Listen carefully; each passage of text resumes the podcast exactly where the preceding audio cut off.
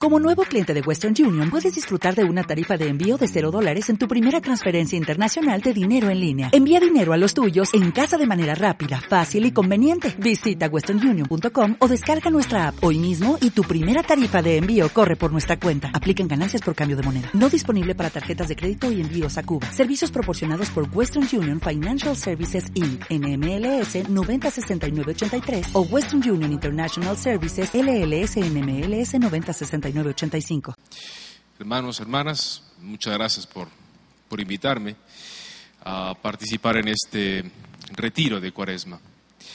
Eh, ya, me han presentado, soy el padre Israel, Israel Cravioto. Llegué al país hace, en el 1994, llegué aquí cuando tenía 19 años. Eh, ya prácticamente soy dominicano en todo lo Los que me conocen saben que soy terriblemente tímido y ya tanta gente a mí me pone nervioso, me nubla. Tengo el defecto que nunca sé por dónde empezar y no sé por dónde acabar siempre. Entonces, bien, pero aquí estamos para dar gloria a Dios. Lo importante de este retiro, el día de hoy, es este tema importantísimo de que nuestro Señor Jesucristo fue llevado al desierto para ser tentado por el demonio. Me gustaría comenzar proclamando este Evangelio. No es importante, nos podemos poner de pie. El Señor esté con todos ustedes. Proclamación del Santo Evangelio según San Lucas. Jesús lleno del Espíritu Santo se volvió del Jordán y era conducido por el Espíritu en el desierto, durante cuarenta días tentado por el diablo. No comió nada en aquellos días y al cabo de ellos sintió hambre. Entonces el diablo le dijo, si eres hijo de Dios, di a esta piedra que se convierte en pan. Jesús le respondió, está escrito, no solo de pan vive el hombre.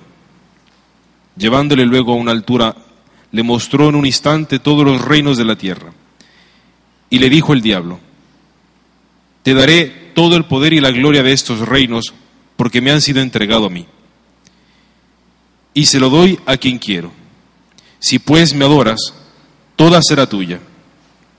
Jesús le respondió, está escrito, adorarás al Señor tu Dios y solo a Él darás culto. Le llevó después a Jerusalén le puso sobre el alero del templo y le dijo, si eres hijo de Dios, tírate de aquí, porque está escrito, a sus ángeles te encomendará para que te guarden, y en sus manos te llevarán para que no topiese tu pie en piedra alguna. Jesús le respondió, está dicho, no tentarás al Señor tu Dios. Y acabada toda tentación, el diablo se alejó hasta el tiempo propicio. Palabra del Señor. Podemos sentar.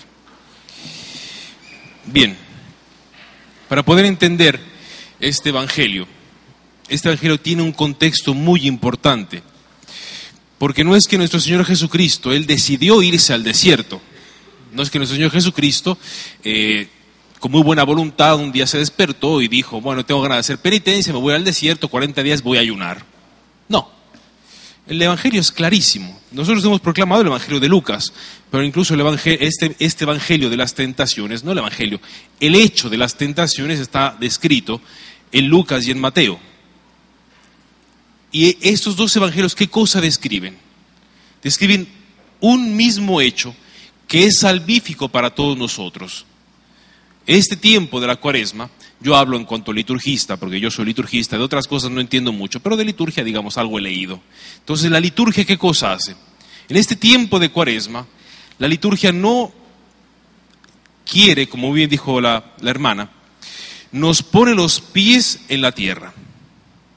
No nos da espacio a que nos perdamos en ideas, que nos perdamos en, la, en lo fantástico que son los conocimientos de la teología en pensamientos filosóficos, en ideales religiosos, en deseos de santidad. La liturgia no nos permite eso en este tiempo. ¿Cómo lo hace la liturgia? En este tiempo la liturgia, lo más importante para poder entender estas tres tentaciones, nos pone un punto de llegada. O sea, no, la, cuaresma no parte diciendo, porque estamos prácticamente en el primer, leyendo el Evangelio del primer domingo de la cuaresma, aunque estemos ya en la transfiguración, no importa. La cuaresma no parte diciendo, esto es una carrera, corre a ver quién llega, sí, pero a ver quién llega a dónde. Siempre hay un punto de llegada. Y ese punto de llegada, ¿cuál es? ¿La Pascua de nuestro Señor Jesucristo, el misterio de la resurrección en general? No.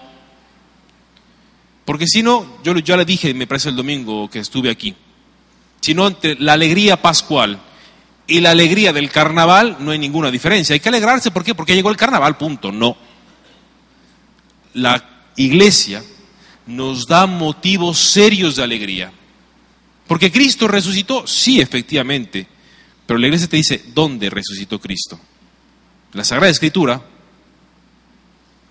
la iglesia te ofrece hechos para que puedas alegrarte por más de 50 días de que Cristo ha resucitado. Te ofrece al resucitado vivo como los apóstoles, como la Magdalena, que lo veas y lo toques con tus manos. Que no sea algo que vengan y que te lo cuente otro, como los discípulos de Maús. Habló con ellos, fraccionó el pan delante de ellos y lo reconocieron. Así la iglesia te da el resucitado, con hechos. Entonces, la, la, cuaresma no está dirigida simplemente a que Cristo resucitó, porque, a, alegrarnos porque Cristo resucitó. Hay un hecho muy concreto, que es en la vigilia pascual. En la vigilia pascual hay un pequeñísimo rito que podría pasar desapercibido, pero es muy importante para todo el ciclo litúrgico de un cristiano, que es la renovación de las promesas bautismales, que la Iglesia nos concede todos los años. Renovar las promesas que un día otras personas hicieron por nosotros, nuestros padres y nuestros padrinos. ¿Y en qué cosa, cuál es, cuál es la estructura de las promesas bautismales? Tiene dos, dos, dos elementos. El primero, la renuncia a Satanás, lo que vamos a ver ahora. Y el segundo, la adhesión completamente a, la, a nuestra fe. Creo que Dios es Padre, que Dios es Hijo y que Dios es Espíritu Santo. Y lo traducimos con el credo que recitamos todos los domingos. Creo en Dios Padre Todopoderoso, Señor que creó el cielo y la tierra. Pero eso se concretiza con las palabras de Cristo en el Evangelio que dice, Dios es papá. No le llames a nadie maestro en esta tierra, porque un solo es aquel, uno solo es el Padre. Abba, papá. Dios, no, Dios, Dios no es el, no es, ya lo dije también, no es necesario ser cristiano para creer que Dios es, que existe un ser supremo que creó la belleza del mar. Pero para decir que Dios es papá, sí hace falta ser cristiano. Hay una gran diferencia. ¿Y qué es, cuál es qué hechos me das tú para decirme que Dios es el Hijo? La redención de Cristo, el perdón de los pecados. Dice la carta el apóstol, hay que dar razón de tu esperanza, fe y razón. Dame hechos.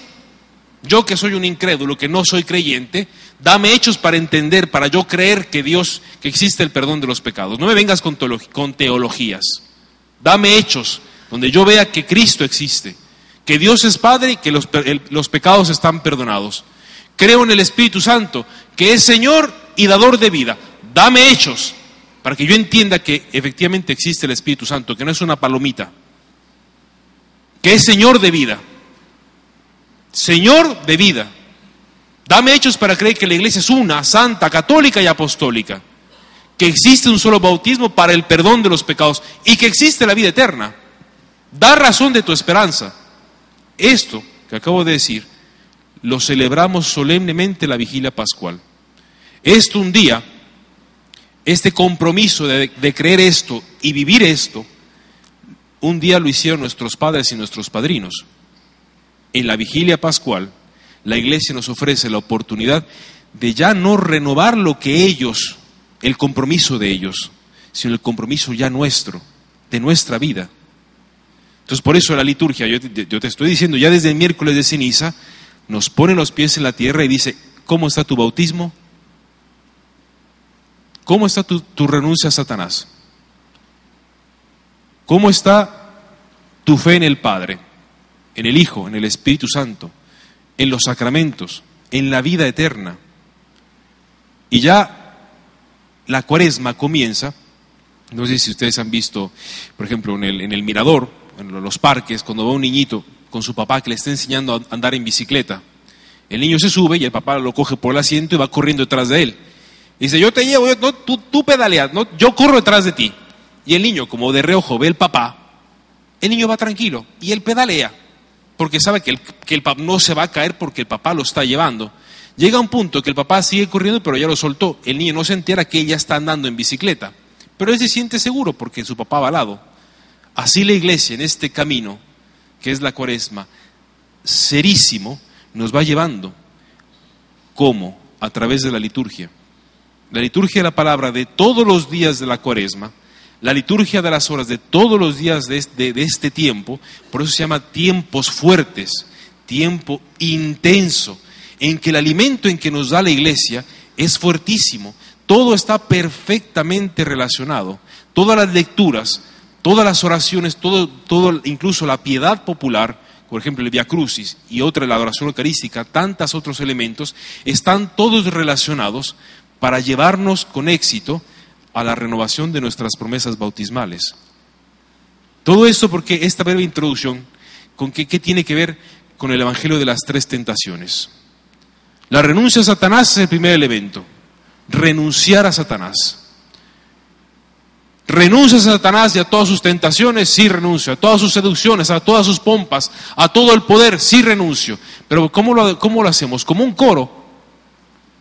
¿Renuncia Satanás? Sí, renuncio. Re- sí, renuncio. ¿Crees? Sí, creo. No tienes ni idea de qué estás diciendo, pero no importa, hay que decirlo, hay que decirlo fuerte. Porque durante, durante más fuerte lo digamos, mejor. No. La iglesia no nos permite esto. La iglesia, la liturgia es tan seria, vamos a verlo en este Evangelio, que para renunciar a Satanás, ¿cómo, cómo lo hace? Por un mandato. Dice, renuncia a Satanás. ¿Por qué? ¿Por qué tengo que renunciar a Satanás? La iglesia te, te lleva de la mano y te muestra cómo y por qué. Entrando ya en el tema de las tres tentaciones de Cristo en el desierto, resulta que este Evangelio no se puede entender si no tenemos el contexto general de las tres tentaciones de Cristo en el desierto. Como dije al inicio, que siempre me pierdo, yo les dije, nunca sé cómo empezar y nunca sé cómo acabar. Eh, nuestro Señor Jesucristo no se fue al desierto por voluntad propia. Nuestro Señor Jesucristo fue llevado por el Espíritu de Dios al desierto para ser tentado. Pero vamos a entender cómo y por qué. Resulta que nuestro Señor Jesucristo está en su vida todavía eh, oculta. ¿Cuándo comienza el ministerio público de nuestro Señor Jesucristo? En el Jordán, ¿cierto? Como las bodas de Canaán, eh, ¿cómo se llama? En el Jordán. Va nuestro Señor Jesucristo al Jordán a ser bautizado por Juan. Está Juan, el Juan el Bautista, está en el Jordán, en Galilea, ese territorio perdido por ahí. Y Juan está predicando un bautismo. Un bautismo para la conversión. Y Juan decía, conviértanse porque el reino de los cielos está ya cerca. Dice, bueno, ¿y quién tenía que convertir- convertirse? ¿Quién asistía al bautismo de Juan? La predicación de Juan era fuertísima. La predicación de Juan movía los corazones, movía las conciencias. Y todos los pecadores iban al bautismo de Juan. Gente que necesitaba la conversión, que se daba cuenta que necesitaban convertirse. Ladrones, prostitutas, herejes, herejes, perdón, eh, gente de, la zona, a tal punto que la, la- persona de Juan, la predicación de Juan es tan convincente que de Jerusalén le mandan a preguntarse, ¿no serás tú el Mesías? Porque resulta es que, que vives en el desierto, vistes pobrísimo, comes apenas y comes, y predicas muy fuerte, eres muy convincente en tu predicación, tanto que tantos pecadores vienen a tu bautismo. ¿No eres tú el Mesías? Dice, no, no, yo no soy. Y resulta que está Juan en este proceso. y llega nuestro Señor Jesucristo. El Señor Jesucristo se pone en la fila, en medio de toda esta gente. A tal punto que Juan cuando lo ve le dice, ¿y tú qué haces aquí? A ti, ¿qué se te perdió? Aquí a ti no se te ha perdido nada. Tú eres el Cordero de Dios, el que quitas el pecado del mundo. Este es un bautismo para la conversión de los pecados y tú no tienes pecado. ¿Qué haces aquí? Yo no soy digno de desatarte las sandalias. Yo tendría que ser bautizado por ti. Y Juan le dice, no, espérate. Perdón, Cristo dice, no, no, no. Conviene que así sea. Esa es la voluntad de Dios. Juan no dice nada y lo bautiza. Entonces en ese momento viene un momento, una cosa muy importante. Dios habla. Dios se, abre el cielo, desciende el Espíritu Santo en forma corporal de paloma, se posa sobre Jesucristo y se escucha una voz del cielo. Este es mi Hijo amado, en quien me complazco. Y esa, esa voz de Dios, ¿qué significa? Esa frase de Dios que estamos tan acostumbrados a oír, ¿qué significa? Es como cuando uno de tus hijos hace algo que te gusta, hace algo bueno como por ejemplo cuando se gradúa el primero de tus hijos que se gradúa de medicina, de doctor, y cuando recibe el diploma, ¿tú qué dices? Ese es mi muchacho, ese es mi hijo, ese es mi hijo. Cuando tu hijo gana un partido de pelota que dice, eh, eh, ese, es mi, ese es mi hijo, se parece a mí. Entonces la voz de Dios que está diciendo, ese es mi muchacho, ese es mi niño lindo, hace lo que me gusta. ¿Y qué le gusta a Dios? Que se pone en el lugar con los pecadores que no teniendo pecado se va a poner en el lugar de los pecadores, que es el Cordero de Dios que va a quitar el pecado del mundo. Ya está siendo presente la, crucifixión, el misterio pascual entero. Gran premio. Tu hijo cuando hace una cosa buena, ¿qué cosa haces? Le das un premio, ¿no? Le compras algo. No sé, depende de lo, de lo que haya hecho. Le das un premio. A Cristo le dieron un premio el Espíritu Santo se lo llevó al desierto, 40 días sin comer. Y caramba, semejante premio. Yo estoy citando las Sagradas Escrituras, por si acaso. El Espíritu se lo lleva 40 días, porque dice, una vez que Cristo sale del Jordán, es expulsado, es llevado por el Espíritu Santo, por el Espíritu que descendió al desierto. 40 días sin comer a sentir hambre. Entonces tú, tú imaginas lo que son 40 días sin comer. Si ya los viernes de cuaresma, cuando hacemos el ayuno de comunión de toda la iglesia católica universal, ya cuando llega a las 4 de la tarde uno dice, Dios mío, ¿cuánto falta para las 6? Para, cenar, para comer algo, porque ya... Imagínate lo que serán 40 días sin comer. 40 días sin comer y en soledad absoluta. ¿Será una imagen simbólica? Yo no lo sé. Yo lo único sé que eso está escrito aquí y que es una palabra de Dios para mí. Y que eso encuentra un hecho real dentro de mi vida, de mi existencia, lo que soy yo, mi carne, mi hueso, mi nombre y mi apellido. Por eso no es solamente teoría, no es, un, no es un hecho simbólico. Cristo en el desierto, porque lo dijo su papá. Su papá dijo, este es mi hijo amado en quien me complazco. Y de premio lo lleva 40 días sin comer al desierto. Entonces, en ese momento, cuando él está cansado, curiosamente nos pasa a nosotros igual. El esquema con el cual el demonio nos tienta a nosotros es el mismo, idéntico. ¿Cuándo nos tienta el demonio? Cuando estamos fuertes espiritualmente. No, el demonio no es tonto. El demonio es todo menos tonto. ¿Cuándo nos tienta el demonio? Cuando estamos débiles, cansados, hambrientos no solamente de comida, hambrientos de afecto, hambrientos de, de placer, hambrientos de lo que sea. Es cuando el demonio llega.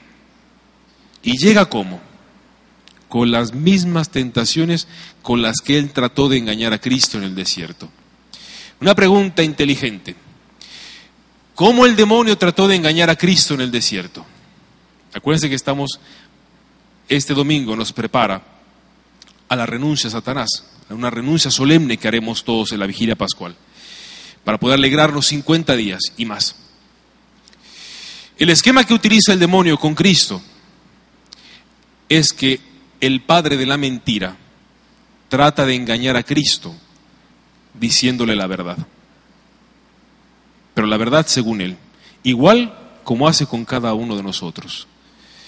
Si eres hijo de Dios, ya que utiliza el, conjuntivo, es terrible.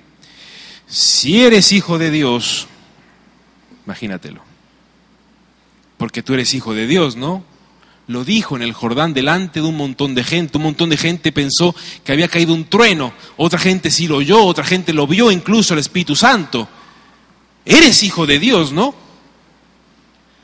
Pero te estás muriendo de hambre. Un papá trata así a su hijo. Hiciste algo bueno, hiciste lo que a él le gusta, y mira cómo estás, muerto de hambre, solo, cansado. Tú como eres hijo de Dios, y Dios, tu papá, no puede querer nada malo para ti porque te quiere, pues dile a estas piedras, tú que eres el logos, que es la palabra que por ti se hicieron todas las cosas, dile a esta piedra que se convierte en pan y sacia tu hambre, porque tu padre no te puede defraudar. Tu padre, tu padre no te puede abandonar en estos momentos. Y tenía razón. Eh, todo lo que le dijo eran sacrosantas verdades, hechos objetivos, la realidad, ni una sola mentira. El demonio no trató de engañar a Cristo diciéndole tonterías. Le dijo solamente la verdad, como hace con cada uno de nosotros. Dice, ah, Dios es tu padre, Dios es papá. Muy bien. Entonces explícame el cáncer en tu familia. Explícame por qué esta persona en tu familia tiene que pasar por esta dificultad. Y no digamos cuando, cuando esa persona es tu hijo o tu hija, tu padre o tu madre. ¿Por qué te está yendo mal en los negocios? ¿Por qué te han corrido? ¿Por qué estos proyectos que tenías tú, que eran todos buenísimos, no te están yendo bien? Cuando todo parecía que era voluntad de Dios. ¿Por qué todo te está yendo de cabeza? Has pecado. Acuérdate del santo Job. El Job de, la escritura, que no había hecho absolutamente ningún pecado y que le, se le sale todo al revés. Y llegan sus tres amigos a decir, no, es que seguramente tú has pecado. Te pasó esto porque seguramente has pecado. Porque no se entiende ¿Cómo Dios puede tratar a una persona de esta forma? Dios es bueno, Dios es justo, Dios es misericordioso, Dios no se equivoca. Entonces, si te está pasando algo malo es porque seguramente pecaste. Y Job dice, yo no he pecado. Entonces, en tu vida, en nuestra vida, nos puede pasar el mismo engaño. Dice, pues Señor, pero si yo no he hecho nada malo, ¿por qué, me está, ¿por qué mi jefe me está tratando de esta forma? Señor, si yo no he pecado, yo no he hecho nada como para merecer, que mi hijo esté sufriendo así.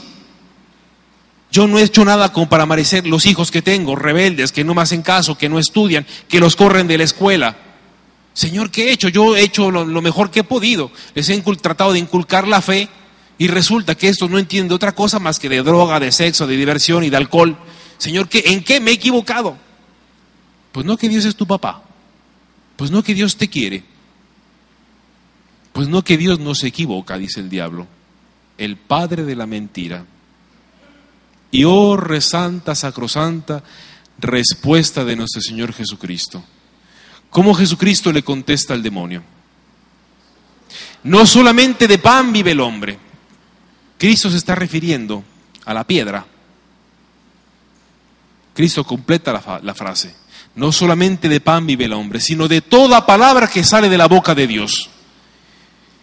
Y si mi papá dijo que yo tengo que pasar 40 días en el desierto pasando hambre en soledad, Dios efectivamente es mi padre y no se puede equivocar. Dios no se equivoca. Dios es mi, Dios es mi padre, me quiere y no puede querer nada malo para mí, aunque esté pasando hambre. El hombre vive de toda palabra que Dios pronuncia sobre él. Alégrate María porque concebirás un niño la potencia del Espíritu Santo descenderá sobre ti. Ninguna palabra que sale de la voz es impotente, María. Alégrate. El hombre vive de toda palabra que sale de la boca de Dios. ¿Y Dios qué palabra ha pronunciado sobre ti? Algunos de los ejemplos que he dicho, o quizás otros. Dios ha dado una palabra sobre tu vida. ¿Cuál es? la soledad, que no, te, no encuentras con quién casarte, o que posiblemente te casaste con la persona equivocada, o que posiblemente ni siquiera estás casada. Es una palabra que Dios ha pronunciado. Dios es causa primera de todas las cosas. Nada, no se cae un cabello de nuestra cabeza que Dios no lo permita. Yo sigo citando la Sagrada Escritura. ¿eh? Dice, si, si los pajaritos están contados, si no se muere un pájaro sin que yo lo sepa, ¿cuánto más tú? Dice el Señor. Entonces, todo lo que te ha pasado, todo lo que te está pasando, lo he permitido yo. Hay cosas que yo no las he querido.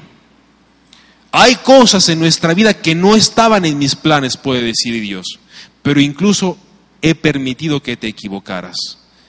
He incluso podido permitir que hayas cometido un pecado muy grave. Pero ante todo soy tu Padre y no me equivoco. Dios, con el Espíritu Santo, mandando a Cristo al desierto, nos estaba ya dando una palabra seria a cada uno de nosotros. Dios no se equivoca. Dios es nuestro Padre. Dios es papá efectivamente, papito, papi, papi, pai, en la vega, como quieras. Y no se equivoca, no puede querer nada malo para ti. Te esté pasando lo que te esté pasando. Pero es un hecho de heroísmo, de compromiso, no, es un hecho de fe. De, la fe que Cristo está manifestando en aceptando ser tentado por el demonio. La fe que Cristo ha ganado para nosotros en la cruz, derramando su sangre, ya nos da la gracia de qué cosa?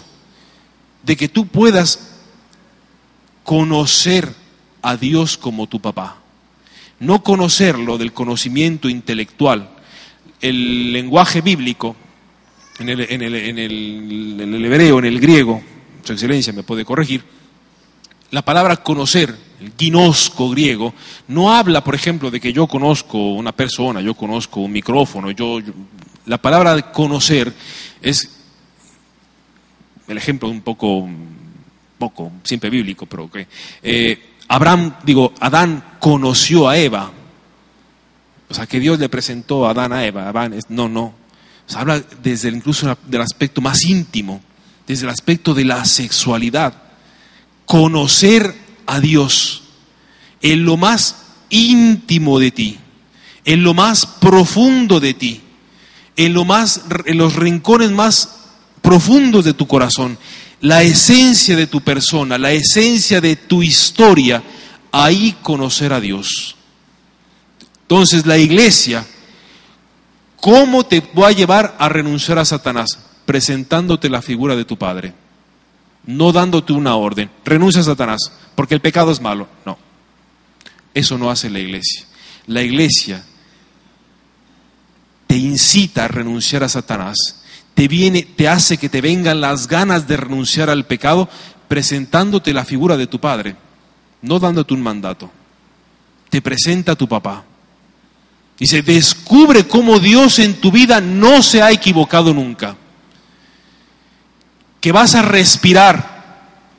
Es como si alguien nos metiera la cabeza en un, en un zafacón de agua y no nos dejara respirar.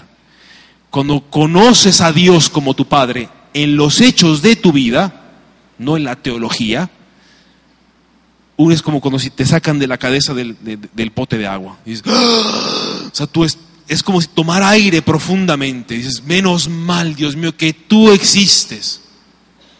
Porque ¿sabes por qué? ¿Sabes de qué te estoy hablando?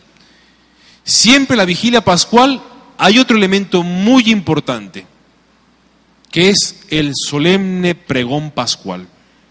El anuncio de la Pascua, que es este canto bellísimo. Y en este canto bellísimo que abre la Pascua, hay una frase que para mí, personalmente, para mí es la Pascua. Vi, canta la iglesia esa noche. Oh feliz culpa que mereció tan grande redentor. Es decir, que si Dios incluso en mi vida permitió que yo pecara gravemente, Dios no, Dios no hizo que yo pecara. Incluso Dios no quería que yo pecara. Pero Dios pudo permitir que yo pecara. ¿Para qué? Para que como todos los pecadores de la historia de la iglesia que han llegado a la santidad, yo también pueda decir, feliz culpa. Menos mal que me equivoqué. Qué bueno que cometí ese pecado, porque si no hubiese cometido ese pecado, jamás hubiese conocido, conocido la dulzura del perdón de Cristo, la dulzura del amor de Dios, porque para quererme a mí en este pecado, donde ni yo me soporto, donde yo incluso quiero poner una piedra y no volver a jamás volver a mirar ahí, resulta que Dios quita la piedra, como Lázaro. Dice, Señor, pero apesta, ya tiene tres días de muerto. Dice, Dios quita la piedra, sal y camina. Yo te quiero ahí. Soy tu Padre y yo te quiero ahí. Conocer ese perdón, conocer ese amor, es la experiencia que hace enloquecer de amor a cualquier cristiano. Es cuando alguien literalmente se convierte en radical por amor a Dios, cuando uno conoce este perdón. Y este perdón se conoce cuando no solamente en la bellísima experiencia del sacramento de la reconciliación, cuando el sacerdote te da la absolución de parte de Dios, sino cuando ese perdón comienza a tomar caras, comienza a adquirir nombres, cuando la comunidad cristiana comienza a manifestar ese perdón de Dios que me quiere, que no quiere a la persona que yo debería ser y que no soy, sino que me quiere a mí, con mi mal carácter, con mi mal genio, que me quiere, que me acepta, que, me, que ese perdón lo manifiesta también ellos perdonándome a mí. Creo en la Iglesia Católica, que es una santa católica y apostólica. Volvemos a la renovación de las promesas bautismales. ¿Cómo puedes mostrar, mostrarte como eres si no, si, no eres querido? Las tentaciones del desierto, mostrándote a tu Padre, comienza a poner aceite, medicina en las heridas de nuestra historia. Pues muy bien, dice el demonio. Ah, ok. Entonces Dios no se equivoca. No, Dios no se equivoca. Dios es tu Padre y no puede querer nada malo para ti. No, muy bien pues vamos a ver si efectivamente Dios no se equivoca. Porque entonces, si Dios no se ha equivocado contigo, pues resulta que tú eres el Mesías, ¿no? Sí, muy bien. Tú vas a librar al pueblo de todas, de todas sus opresiones, ¿no? Sí. Y de Galilea puede venir algo bueno. Pues muy bien, lo llevó al templo de Jerusalén y lo subió a la parte más alta. Y dice, como está escrito, que, y como has dicho tú, que de toda palabra vive el hombre, pues está escrito que si te tiras, tu papá, que no puede querer nada malo para ti, va a mandar a sus ángeles para que no llegues y no te revientes en el piso.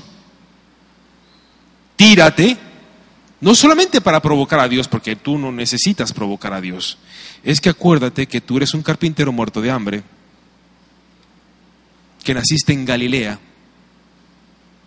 Porque ¿qué, qué dicen los evangelios? Los judíos, los escribas, los fariseos, cuando escuchan a Jesucristo, cuando oyen noticias de Él, dicen, ¿y de Galilea puede venir algo bueno? Porque Galilea, allá arriba, eran, no eran ciudades, eran caseríos, eran pueblos, ya en los confines del territorio de ellos. Ya cerca está Samaria, tierra de los herejes donde estaba la cananea, un montón de gentuza a más no poder, de la peor calaña allá. Entonces resulta que tú eres el Mesías, el que va a salvar al pueblo. Y Dios, ¿por qué no te hizo nacer en Jerusalén? ¿Por qué no hizo que tus padres viviesen en Jerusalén? Que nacieses en un sitio donde nacen los reyes, ¿no? No, te hizo nacer en Galilea yo siempre digo, ¿cuál es la primera gran metida de pata de la Sagrada Escritura, del Nuevo Testamento? La de los Reyes Magos. Claro, los Reyes Magos vieron la estrella y dije, ha nacido un rey. ¿Y qué fueron a hacer? Buscar al rey donde nacen los reyes. Se fueron a meter al castillo de Herodes. Resultado, la matanza de todos los niños. gran metida de pata. ¿Pero por qué? No.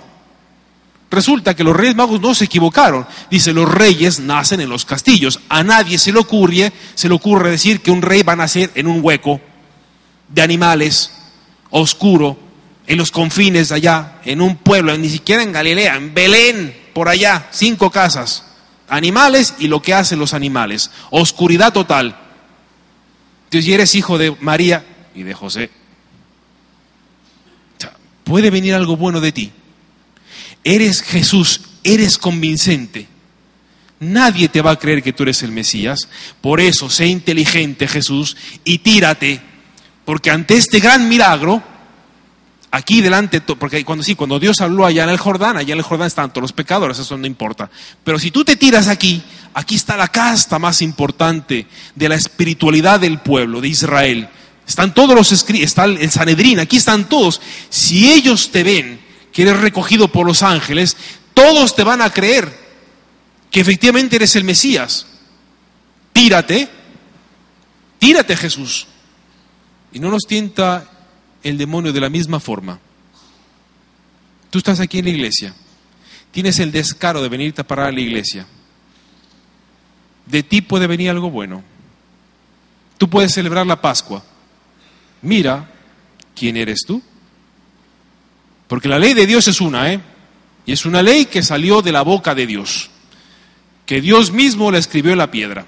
Amarás al Señor tu Dios con toda tu alma, con todo tu ser y con todas tus fuerzas. Y eso se traduce en amar al prójimo como a ti mismo. Y de ahí se derivan los demás mandamientos.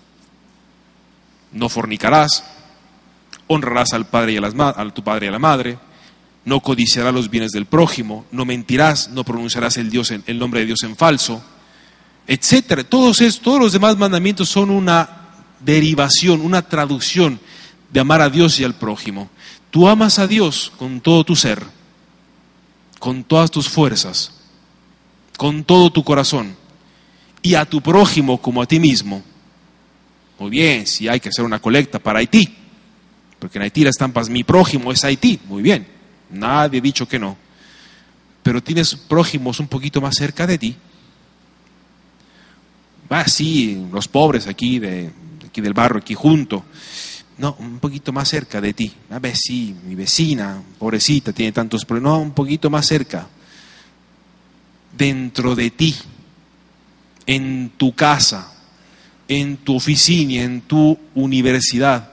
Tu prójimo es ese. Tu prójimo más prójimo es el que tienes al lado, que se llama tu marido, tu esposa, tus hijos, tu suegra, tu suegro, tu vecina, los colegas del trabajo, los colegas de la universidad. Tú les amas como a ti mismo. Porque dice San Juan, una regla de oro, que el que dice amar a Dios y odia a su prójimo es un mentiroso. Su fe es vana. ¿Y qué, es amar al prójimo? O sea, ¿qué es amar a Dios y amar al prójimo? Dice San Pablo que todo el que peca no ama al prójimo. El que ama no le hace daño a nadie. El que ama no le hace daño a su prójimo. Por ejemplo, eh, no es el caso de esta asamblea, pero cuando yo trato mucho con, con los jóvenes, yo les siempre digo a una muchachita, a las muchachitas, tú vestida así, no estás amando a Dios al prójimo. ¿Pero por qué? Porque resulta que todos los demás tenemos ojos.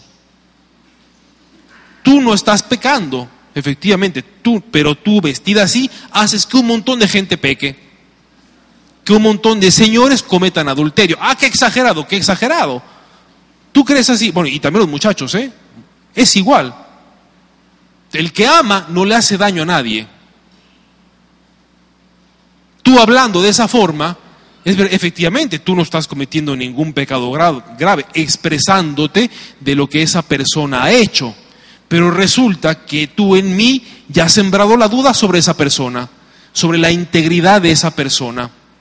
Tú no has pecado, pero me has hecho pecar a mí. Tú no estás amando ni a Dios ni al prójimo, ni a esa persona ni a mí. Entonces no me vengas a mí a decir de que tú cumples la ley, porque no, la ley es una. Y la ley se traduce con nuestros hechos. Y la ley ha salido de la boca de Dios y es irrevocable y sigue actual hasta el día de hoy. Viene Jesucristo con esta tentación y cómo le responde al demonio. ¿Cómo Cristo le responde al demonio? Cristo le responde al demonio exactamente con el Shema. Solamente adorarás al Señor tu Dios y a Él darás culto. Amarás al Señor tu Dios con todo tu corazón. Una lanza en el corazón. Con todas tus fuerzas, clavado en las extremidades de las fuerzas, las piernas y los brazos. Y con toda tu mente, una corona de espinas en la cabeza. Es imposible cumplir la ley. Pues resulta que Cristo, aceptando ser tentado, te está mostrando que la ley ya está cumplida por Él. Entonces, ¿cómo puedes renunciar a Satanás? En la vigilia pascual te presenta también la, redención del Hijo. Es, es, que es imposible cumplir la ley. Sí, efectivamente, es imposible para nuestras fuerzas humanas cumplir la ley. Ahora venimos del domingo de la transfiguración que se proclamó solemnemente el Evangelio de que Cristo se transfigura delante de los apóstoles, con, Pedro, con Moisés de un lado y con Elías del otro.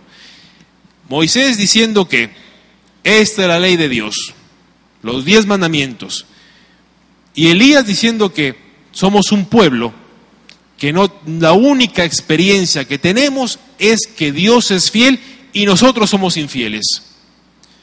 Dos exilios nos ha costado y venga profetas, y venga sacerdotes, y venga reyes, y venga jueces, y dos exilios. Una cosa terrible la, la, historia de Israel, una historia de infidelidad. Dios se manifestaba fiel e Israel se manifestaba infiel. Dios se manifestó al pueblo, lo sacó de Egipto, abrió el mar delante de ellos, llegaron a la montaña santa e hicieron un becerro de oro, la idolatría.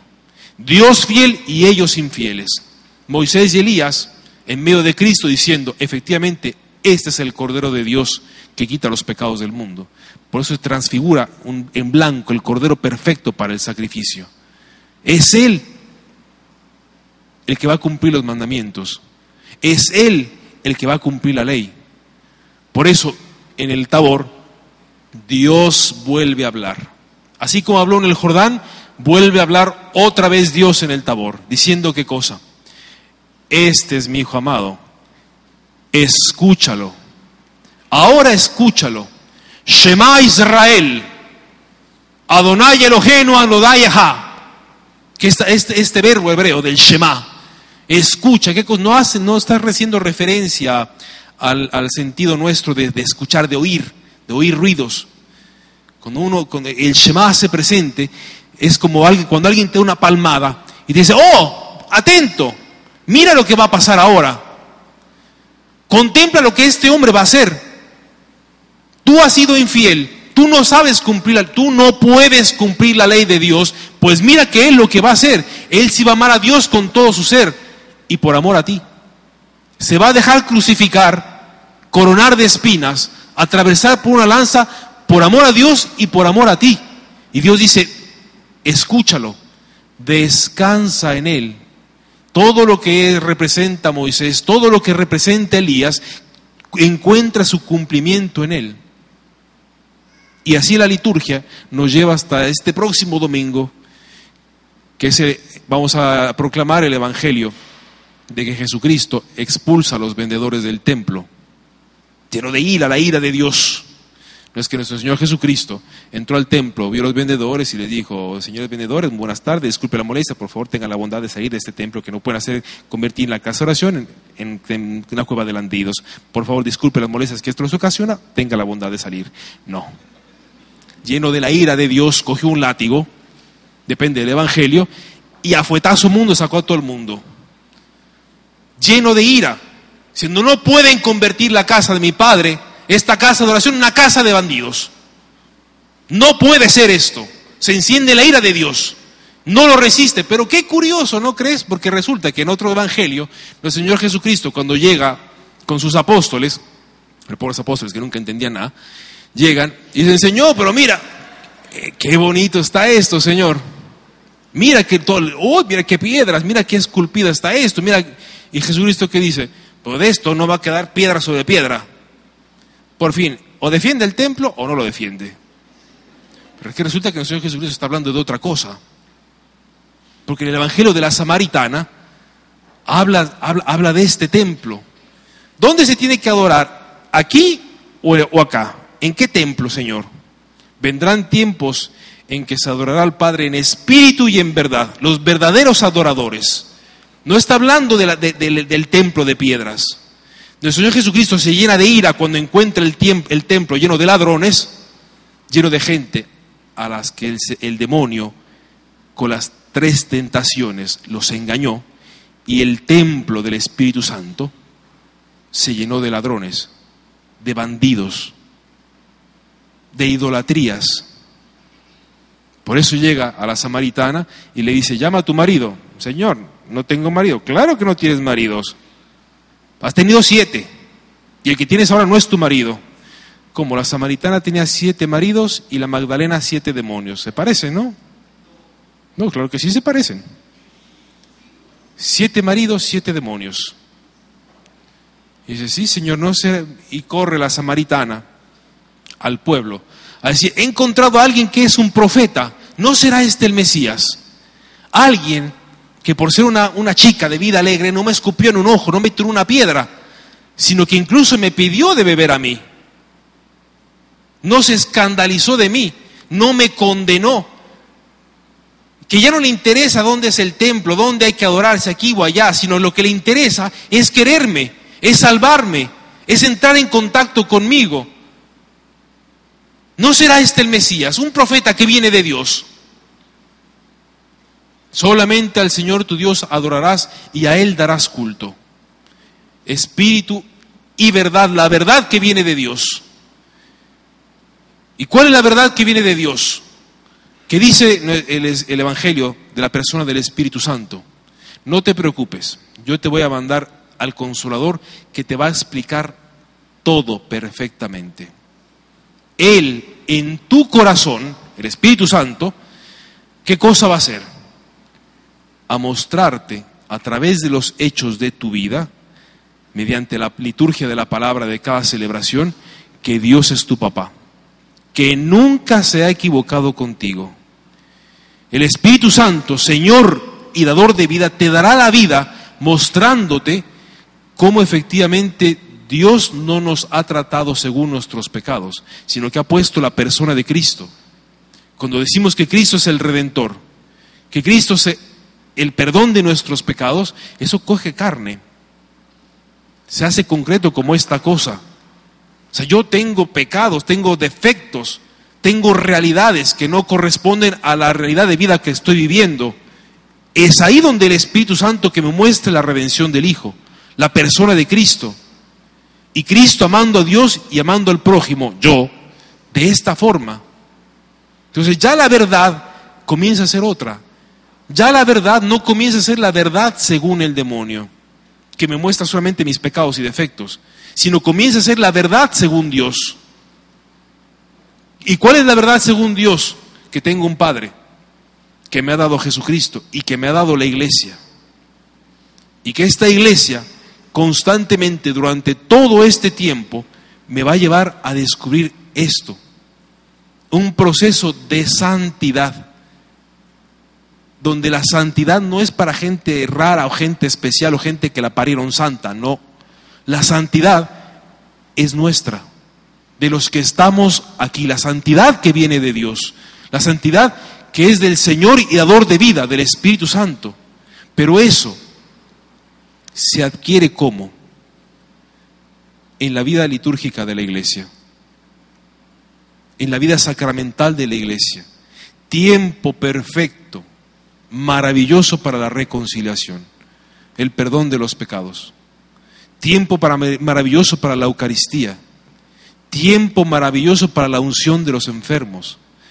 Cuando la iglesia en este tiempo nos manda a la oración, al ayuno o la limosna, estas tres realidades son válidas para todo el año litúrgico, no son válidas solamente para la cuaresma. Solamente la cuaresma se ayuna, no se puede ayunar siempre. Se puede hacer limosna siempre. Se puede hacer la oración, es el alma nuestra, lo que nos, nos pone en movimiento siempre. Entonces, cuando estas tres realidades, estas tres armas, ¿a qué cosa se refiere? Yo me pregunto solamente, y ya concluyo con esto, porque ya me pasé. Eh, ¿Se ayuna solamente de carne? Eh, eh, ¿Se ayuna solamente de telenovelas? Yo decía, bueno, sí, yo en esta cuaresma, Señor, te juro que no voy a ver una, una sola telenovela. Pues claro, ni televisión tengo, ¿qué, ¿qué telenovela voy a ver? Y no puedes ayunar del pecado. Recuerde que hay una lectura muy fuerte en los inicios de la cuaresma que habla de esto, ayunar del pecado. Pero ¿cómo vas a ayunar del pecado si es más fuerte que nosotros? Señor y dador de vida, deja que el Señor, que es el Espíritu Santo, hable a tu corazón. Dale la oportunidad de que lo haga. No te estoy hablando de utopías, de cosas que son lindas de escucharse, pero ya. No. Tenemos dos mil años, concretamente 17 siglos, viviendo de esto. Que la iglesia se ha mantenido y ha reproducido la santidad de Cristo en su iglesia gracias a esto, a estos tiempos, a estos evangelios, a estos domingos de cuaresma, a las misas diarias del tiempo de cuaresma, a los ejercicios espirituales que nos da la iglesia en este tiempo, es que tenemos 20 siglos de existir. Y ya puede venir cualquier tarado como el código da Vinci o cualquier otro animal de aquellos a hacer una película estúpida o a inventarse una herejía de aquellas, que la iglesia sigue una santa, católica y apostólica, con todo y el Padre Alberto, y con todo el otro que aparezca. No, no, es que la santidad de Dios no se toca. Y la santidad de Dios, vuelvo y repito, con esto ya concluyo, es real. No es para gente de la que se escribe un libro o de la que se hace una película, o de Madre Teresa y de Juan Pablo II, o de Emiliano Tardif. La santidad, de esa santidad que ellos nos han hecho presente, es la santidad que Dios derrama en esta parroquia. La santidad que Dios derrama en cada acto litúrgico que sucede aquí, que se da aquí. Esa es la santidad de Cristo que se nos da en las tres tentaciones. Y de ahí le digo, habría que extenderse a todos los, seis domingos de la cuaresma, porque digo, todo está perfectamente colegado, pero el tiempo es lo que es. Muchas gracias.